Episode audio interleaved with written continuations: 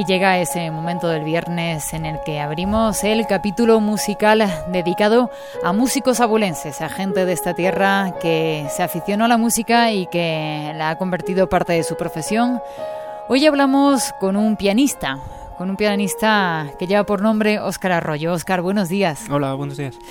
Bueno, un pianista que también podemos decir eh, que tiene otras facetas dentro del mundo de la música. Es profesor del Conservatorio Profesional de Música de, Ávila, superior, y profesor de, piano y de música de cámara, ¿verdad, Oscar? Sí, mis estudios, bueno, yo hice estudios de, de piano, mi especialidad es piano pero también hice estudios de música de cámara y efectivamente hice aunque ahora estoy impartiendo clases de piano y solo clases de piano porque también ocupo la dirección del centro y eso me quita, me quita o me pone, porque bueno, ya sabemos que las responsabilidades quitan tiempo, pero bueno, a veces pues a veces son satisfactorias y bueno, este, en este tiempo estoy teniendo la ocasión de, de, llevarla un poco las riendas del centro, para bien o para mal. Como pianista, Oscar, has eh, recorrido medio mundo actuando, según se puede ver en, algunas, eh, en alguna biografía que aparece por ahí en el mundo de Internet. Eh, ¿Cómo comenzó tu vida con el piano? Pues la primera referencia musical, el primer ánimo que me dieron para, para entrar en esto fue una profesora mía del colegio. Me acuerdo que en, una, un boletín de notas de, yo no sé qué curso sería, en entonces EGB, pues yo creo que era en segundo de la entonces EGB, no me digas los años que tendría, siete, seis, siete añitos. Eh, me puso ahí en el boletín, pues ah, hemos estado tocando la flauta y parece que el chico le gusta, le gusta, podría ser interesante probar algo en ese campo. O sea, que fue la flauta. Fue la, fue la, una flauta, la flauta de pico, esta que se toca en la escuela y tal, pues bueno, la profesora supo verlo y, pues mira, parece que acertó porque me gustó, efectivamente me matriculé en el conservatorio, empecé allí con el piano y tal, y, efectivamente pues me gustó y a partir de ahí hasta hoy. ¿Es una carrera dura la del conservatorio? Eh, sí lo es, sí lo es porque, eh, vamos a ver, son muchos años, estamos hablando de una carrera actualmente, son cuatro años de enseñanzas elementales, seis de enseñanzas profesionales y cuatro de enseñanzas eh, superiores, y luego la gente pues sale fuera a estudiar, cursos, etcétera. Eh, es, es, es, muy dura. la ventaja que tiene esa dureza es que lo, ah, es magnífico el resultado. Es decir, el hecho de poder levantarte por la mañana y tener el instrumento ahí esperándote y, y sobre todo en estos tiempos que corren, eh, poderte dedicar a lo que te gusta, o sea, es que eso no se paga con dinero. Entonces, sí es cierto que es duro, pero esa dureza está muy compensada con, con el resultado y con lo que estamos haciendo. Más duro es eh, la persona que se levanta por la mañana para ir a picar a la mina. O sea, vamos a ver, al final el resultado es, eh, estamos trabajando con arte, en mi caso además con la educación y lo comparto con muchos compañeros de conservatorio que decimos que somos gente muy afortunada de podernos dedicar a la música, al arte, a la educación, trabajar con niños. En fin, duro es, pero satisfactorio como pocas cosas desde luego. Y algunos resultados han sido los conciertos que has eh, realizado por medio mundo, has viajado mucho dando conciertos. Mm, bueno, sí he tenido ocasión de moverme medianamente a sitios bastante dispares. Eh, sí, el año pasado, por ejemplo, estuve en China tocando allí, dando unas clases en unas, un par de universidades. Eh, tuvimos ocasión también hace unos años de viajar, pues en tres ocasiones, a, al África subsahariana, a, Nigeria, también toda una experiencia.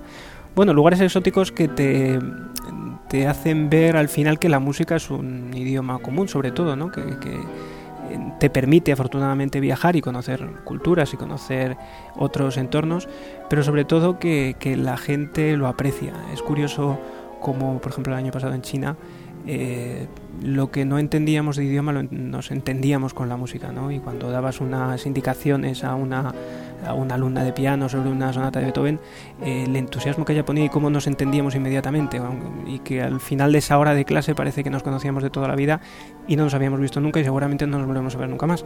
Entonces ese, ese vínculo que crea la música, esa conexión, gracias también a Beethoven y al arte de los compositores que nos han dado un repertorio eh, especialmente el pianístico, tan increíble, pues eh, es lo que te hace efectivamente pues, poder viajar y poder conocer gente, sobre todo conocer gente, estar en contacto con gente, que es una cosa muy, muy satisfactoria.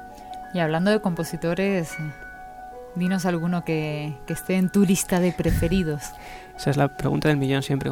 Hombre, hay una terna de compositores grandes que son Bach, eh, Mozart y Beethoven, la, la, gran terna podríamos decir, pero claro, si me dejo fuera mis adorados mm, del piano como son Chopin o como Debussy, o, pues también me da algo. Entonces es, difícil elegir.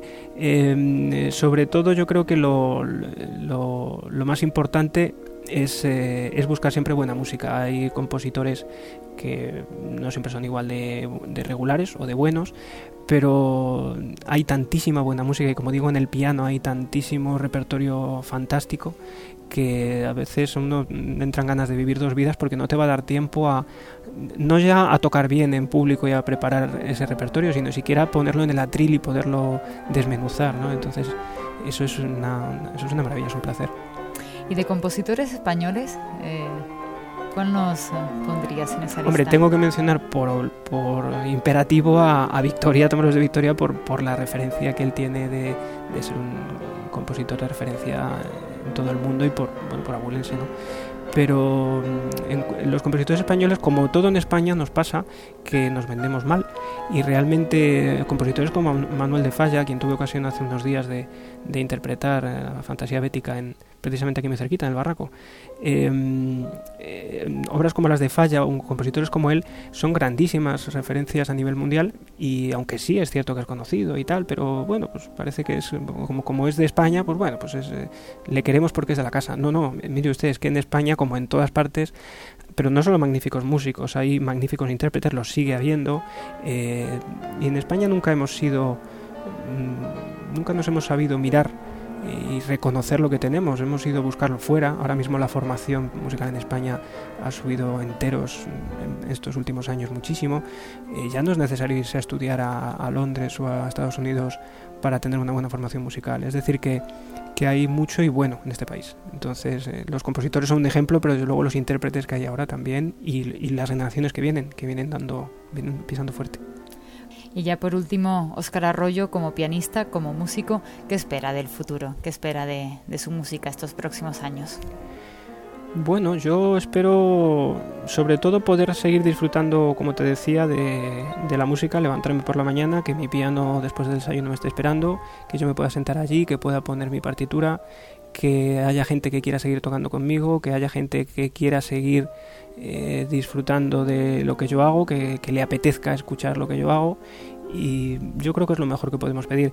Y que también, por qué no decirlo, los, eh, los chicos, los alumnos que trabajan conmigo aprendan lo mejor que puedan eh, y que la, la, herencia que yo un día recibí de, mi, de la persona que me enseñó a, tocar el piano, Carmen Aguirre, eh, magnífica profesora y, y, amiga de por vida, lógicamente, ya casi de mi familia, pues esa herencia de, de, de amor a la música y de amor por el instrumento, pues traspasarla o pasarla a la siguiente generación para que ellos a su vez mantengan ese tesoro vivo. Yo creo que eso es lo mejor que se puede pedir. Al fin y al cabo somos transmisores de conocimiento y transmisores de, de patrimonio, ¿no? Entonces, ese es mi, ese es mi, mi papel, yo creo, y, y en eso, en eso estoy y eso espero que me dure muchos años. Oscar Arroyo, pianista, pianista abulense. Oscar, te agradecemos que hayas estado aquí con nosotros y nos quedamos escuchando tu música. Muy bien, muchas gracias a vosotros.